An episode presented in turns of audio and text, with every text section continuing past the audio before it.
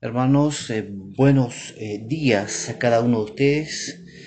Nos hemos reunido el día de hoy para rendir el culto al Señor que Él se merece como nuestro Señor y Salvador. Y como Dios, que es nuestro Dios, necesita y merece eh, nuestra adoración, porque Él es nuestro Dios. Y nosotros necesitamos también adorar a nuestro Señor y entregarle a Él nuestras vidas. Y a la vez también pedir que Él nos hable a nuestras vidas el día de hoy. Así que les invito, hermanos, que hoy día, en este día eh, hermoso, el día en el cual celebramos, recordamos la resurrección de nuestro Señor Jesucristo, les invito a que oremos y que dispongamos nuestros corazones a escuchar la voz del Señor. Oremos. Señor, gracias por tu amor, por tu gracia. Gracias, Señor, porque tú estás en medio nuestro. Gracias porque estás con tu pueblo el día de hoy. Gracias, Señor, porque tus hijos hoy día, Señor, se reúnen en tu nombre a alabarte, a darte la gracia, Señor, darte la gloria por la obra que tú has hecho en nuestras vidas. Gracias, Señor, porque te amamos, te queremos, Señor, y queremos, Señor, servirte y entregarte toda nuestra vida a tu servicio. Gracias, Señor. Habla a nuestras vidas en esta mañana. Habla, Señor, a nuestros corazones. Dirígenos, Señor. La gloria es para ti, nuestras vidas es para ti. En este día hermoso donde tú, Señor, en nuestros corazones, nos has dado y has traído vida a nuestros eh, corazones. En el nombre de Jesús. Amén. Hermanos, el texto del día de hoy, día en el cual celebramos la resurrección de nuestro Señor Jesucristo, Está en el texto de Juan capítulo 20, del versículo 19 al versículo 31. Voy a leerlo y ustedes me acompañan ahí eh, juntos en sus Biblias. Dice así, al atardecer de aquel primer día de la semana, estando reunidos los discípulos a puerta cerrada por temor a los judíos, entró Jesús y poniéndose en medio de ellos, los saludó. La paz sea con ustedes. Dicho esto, les mostró las manos y el costado al ver al Señor. Los discípulos se alegraron. La paz sea con ustedes, repitió Jesús. Como el Padre me envió a mí, así yo los envío a ustedes. Acto seguido, sopló sobre ellos y les dijo, reciban el Espíritu Santo. A quienes les perdonen sus pecados, les serán perdonados. A quienes no se los perdonen, no les serán perdonados. Tomás, el que apodaban el gemelo, y que era uno de los doce, no estaba con los discípulos cuando llegó Jesús. Así que los otros discípulos le dijeron, hemos visto al Señor. Mientras no vea yo la marca de los clavos en sus manos y meta mi dedo en la marca y mi mano en su costado, no lo creeré, repuso Tomás. Una semana más tarde estaban los discípulos de nuevo en la casa y Tomás estaba con ellos. Aunque las puertas estaban cerradas, Jesús entró y poniéndose en medio de ellos, los saludó. La paz sea con ustedes. Luego le dijo Tomás, pon tu dedo aquí y mira mis manos. Acerca tu mano y métela en mi costado. Y no seas incrédulo, sino hombre de fe. Señor mío y Dios mío, exclamó Tomás, porque me has visto, has creído, le dijo Jesús. Dichosos los que no han visto y sin embargo creen. Jesús hizo muchas otras señales milagrosas en presencia de sus discípulos, las cuales no están registradas en este libro. Pero estas se han escrito para que ustedes crean que Jesús es el Cristo, el Hijo de Dios, y para que al creer en su nombre tengan vida. Amén. Texto hermoso que nos habla de la resurrección de nuestro Señor Jesucristo, pero específicamente de lo que ocurrió después de esa resurrección y cómo se muestra y se manifiesta a sus discípulos. Hermanos, el texto de Juan nos habla acerca de, una forma, nos habla de una forma explícita en cómo fue la obra de nuestro Señor Jesucristo en la tierra. Él recopila antecedentes quiere que los, sus lectores crean en él y da fundamentos. Todo el libro de Juan son hechos, testimonios de Jesús encarnado. Les habla de Jesús como Salvador, como aquel que en toda eh, su obra en la tierra, mostró su amor y misericordia para con sus hijos y con aquellos que han de creer y creyeron en él en ese momento. Jesús también les habla acerca de la, le habla también acerca de la muerte en la cruz de Jesús. Y les habla al final también de la resurrección. Y todo esto para dar una perspectiva del Evangelio, de la buena nueva, para todos aquellos que escucharían sus palabras y leerían este libro, como nosotros el día de hoy. Y es para que todo, que todo aquel que crea y tenga fe en Él sea salvo, esto es, tener vida en su nombre. Entonces los textos que acabamos de leer nos hablan y tienen ese propósito. Y un propósito que tiene todo este texto que acabamos de leer es que la resurrección trae paz y compromiso eterno. Dice los textos del 19 al 22. Y, esos textos bíblicos eh, nos habla de, de un acontecimiento especial. Jesús, después que resucita, se les aparece a muchos más, como testimonio que hay en, en, Juan y en, mucho, y en los evangelios. En Corintios también, a más de 500 dicen los textos bíblicos. Aquí se les aparece a sus discípulos.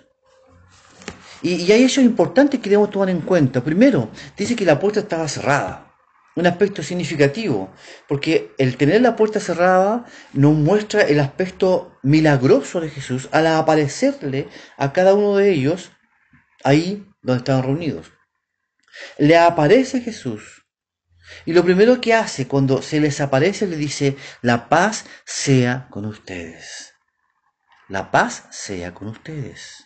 Y esta paz no era una paz eh, temporal, eh, ellos estaban a puerta cerrada, una desde una perspectiva doctrinaria, como ya les mencionaba, con respecto al tema este de, del milagro, de la aparición de Jesús en medio de ellos, aún sin tocar la puerta, sino que también ellos tenían miedo de los judíos, lo que podrían hacer con ellos después que Jesús murió, la persecución que podrían tener, un miedo que ellos tenían, ¿cierto? Entonces, en ese contexto, aparece Jesús, y dentro de este miedo, o de esta soledad, o de esta incertidumbre, le dice paz a ustedes. Pero era una paz, estaba dando la paz, una paz verdadera, una paz duradera, una paz eterna. El don de paz estaba dándole Jesús a sus hijos para que no tuvieran miedo y entender que nunca más tendrían miedo y que nunca más tendrían, tendrían ese miedo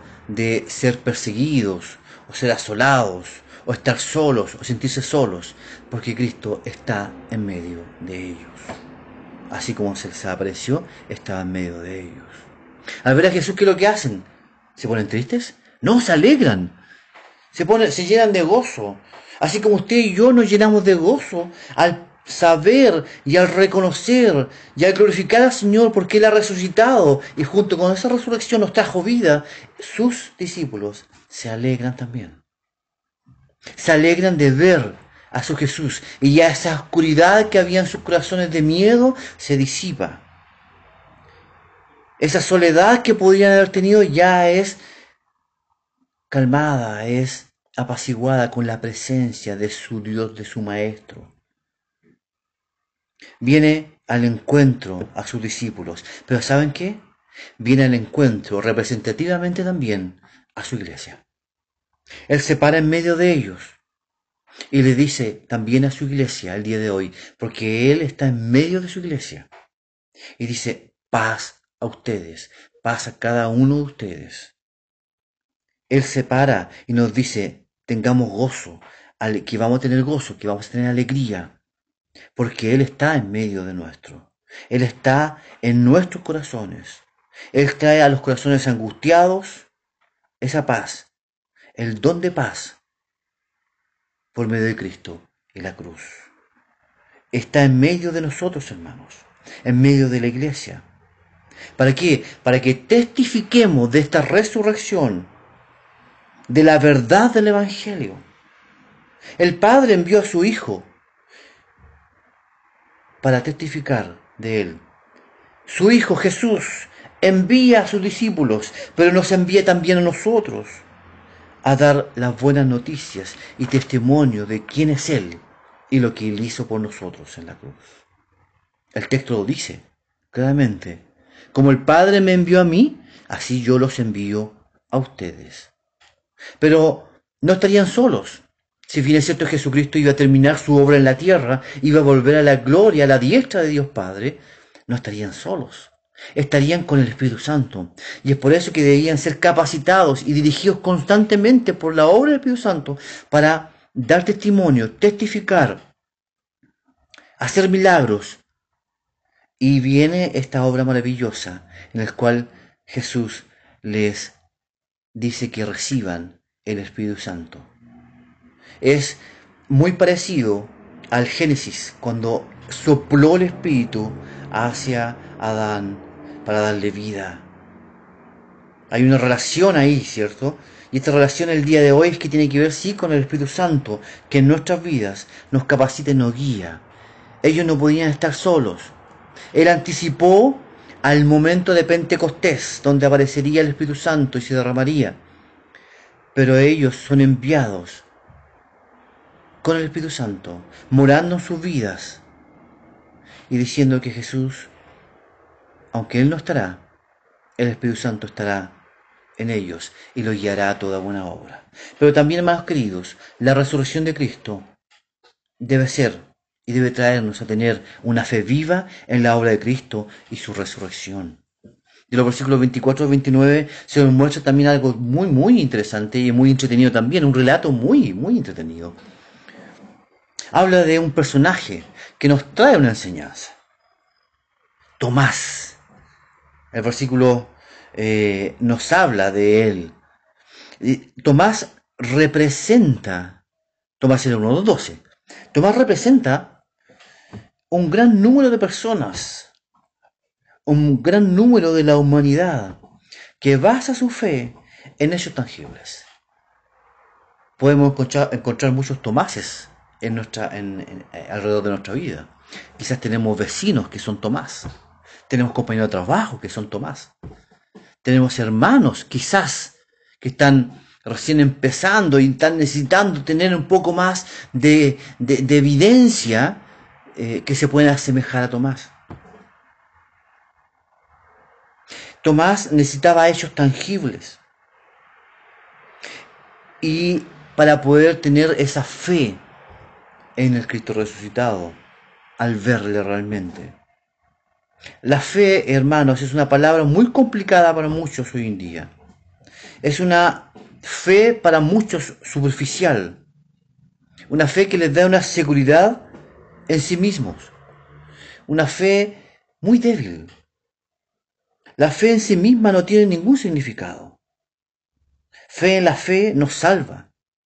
No hay sentido en tener una fe superficial, una fe que nos salva. Se debe poner la fe en algo o en alguien. Juan no deja lugar a dudas en cuanto a cuál debe ser ese objeto. Si queremos que la fe de paso a la salvación. Debemos tener fe en Jesús. Ese es el objeto de nuestra fe, particularmente en Jesús, el Cristo, nada menos que el Hijo de Dios, como dice el versículo 31. Juan no podía haber sido más específico y a la vez más expresivo del poder que ostenta este Salvador. Él viene, hermanos queridos, a traernos la palabra de Dios. Juan nos trae la palabra de Dios y nos enseña que hay bendición en la fe en Él. Le dice a Tomás, no seas incrédulo, sé hombre de fe. Y hoy día nos dice a cada uno de nosotros, seamos hombres y mujeres de fe. Dice el versículo, porque me has visto, has creído, le dijo Jesús, dichosos los que no han visto y sin embargo creen. Nuevamente después de volver a darles la paz, le habla a Tomás. Ten fe, le dice, ten fe en mi obra. He resucitado. He vencido la muerte para darte vida. Ten fe. Y hoy nos dice a nosotros, tengamos fe. No me han visto, pero puedes conocerme porque has visto mi obra en tu vida. He visto cómo te he transformado y he mostrado mi amor hacia ti. Por lo tanto, ten fe. Hoy nos dice, tengamos fe en el Cristo resucitado, en aquel que nos da vida y que puede darte vida a ti, si no has creído en Él como Señor y Salvador. El testimonio de Tomás y de muchos, nuevamente, nos lleva a pensar en la misión, en dar testimonio. Él ve, pone sus dedos en las manos del Maestro y confiesa y reconoce la verdad del Cristo resucitado. ¿Para qué? Para que también a través de ese testimonio que él ve, aunque sea con la evidencia, él pueda después dar testimonio a aquellos que estén enfrente de él y que le rodean. Aparece a sus discípulos y nos habla también el día de hoy a nuestros corazones. Él habla a la iglesia y a todos los que escucharán el mensaje. Ten fe. Tengamos fe en el Señor. También la resurrección, hermanos queridos, trae vida a los que en Él creen. Versículo 30 al 31 nos habla de eso. El texto nos dice, así como en un principio les mencionaba, que Juan escribió muchas cosas. Pero había mucho más que escribir incluso. Porque él mismo dice que hubo muchas, muchas más señales y milagros en presencia de sus discípulos. Hoy ellos fueron testimonio de todo lo que Jesús había hecho. Pero ¿qué que hace, lo que hace Juan? Dirigido por el Espíritu Santo, inspirado por nuestro Señor y Dios, selecciona de todo lo que vio solo una parte, la parte que realmente tenía que ser seleccionada, porque creemos en la inspiración de la Escritura. Creemos que Él diseñó todo y que Él puso en el corazón de los hombres, apóstoles y discípulos, todo lo que debía ser escrito y todo lo que hoy día tenemos acá. Creemos por fe que claramente es inspiración de nuestro Señor Jesucristo y nuestro Dios para con nosotros. Todo lo escrito y seleccionado es para llevar a los lectores a la fe en Cristo, a creer en Él. La fe en Cristo. La esperanza de todo creyente está en todos los hechos que podemos leer de testimonio que Cristo ha resucitado y Cristo vive, pero también el testimonio de nuestras vidas también. Creer denota una continuidad en el texto. No es pasiva. No es creer en un momentito, sí, yo creo en Jesús como Salvador, sí, yo creo que Él resucitó y basta y quedamos ahí. Es un verbo que trae una acción constante, eterna, por todo el tiempo, hasta que el Señor nos llame a su presencia.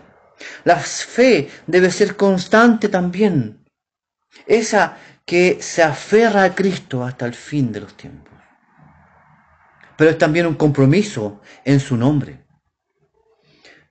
No solo es una confesión verbal o racional, esa acción, hermanos queridos. Es un compromiso en su nombre, en el día a día, como dice el texto. Es un compromiso en medio de altos y bajos. Es un, es un compromiso en medio de luchas y tentaciones. Porque en su nombre hemos creído. Porque en su nombre tenemos fe. Y porque en su nombre tenemos vida eterna. Hermanos, Cristo vive. Amén. Cristo vive en nuestras vidas. Cristo reina en nuestras vidas, reina en todo el universo. La Trinidad completa está sosteniendo y dirigiendo todo el universo. Él vive en medio de su iglesia. Él vive en medio de ti.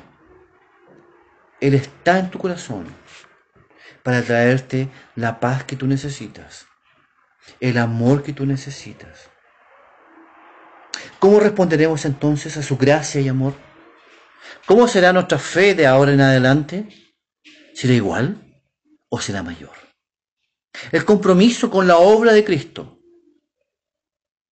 con el testimonio de vida que nos dio, ¿será igual o más fuerte aún?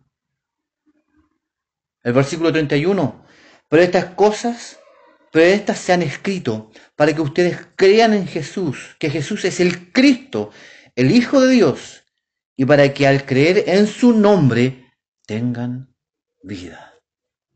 Hermanos queridos, que el Señor nos bendiga, que el Señor nos dirija, que el Señor nos aliente, que la resurrección de Cristo sea una realidad en nuestra vida, que no solo sea una confesión, sino que sea una acción en nuestras vidas.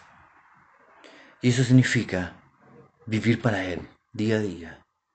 En estos tiempos complicados y difíciles, debemos vivir para Cristo. Debemos buscarle día a día y no desesperarnos. Confiar en Él. Amarle cada día más y dar testimonio de su nombre. Oremos al Señor. Gracias Padre eterno por tu palabra. Gracias porque eres amor. Eres bendición para nuestras vidas. Gracias Señor por el testimonio de Juan, que el día de hoy podemos leerlo y podemos confirmar más aún en nuestros corazones la verdad de tu Evangelio, la verdad de la cruz, la verdad de la vida que hay en ti.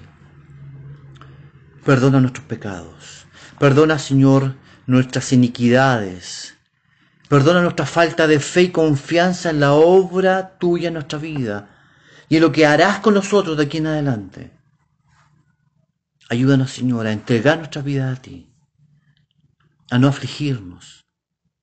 Que aunque este mundo, Señor, corrompido y caído, nos lleve, Señor, a dudar quizás, a tener dudas acerca de nuestra vida o lo que pasará, que eso no sea nada comparado con la fe y la confianza que tenemos en ti. Alabamos tu nombre, Señor, este día este pueblo, tu iglesia, vida en Cristo. Alaba tu nombre, Señor, y te decimos que te amamos, que queremos, Señor, ser fieles a tu nombre, fieles a tu palabra y fieles, Señor, en el testimonio aquellos que lo necesitan, más aún el día de hoy. Gracias, Señor, en tu nombre oramos. Amén.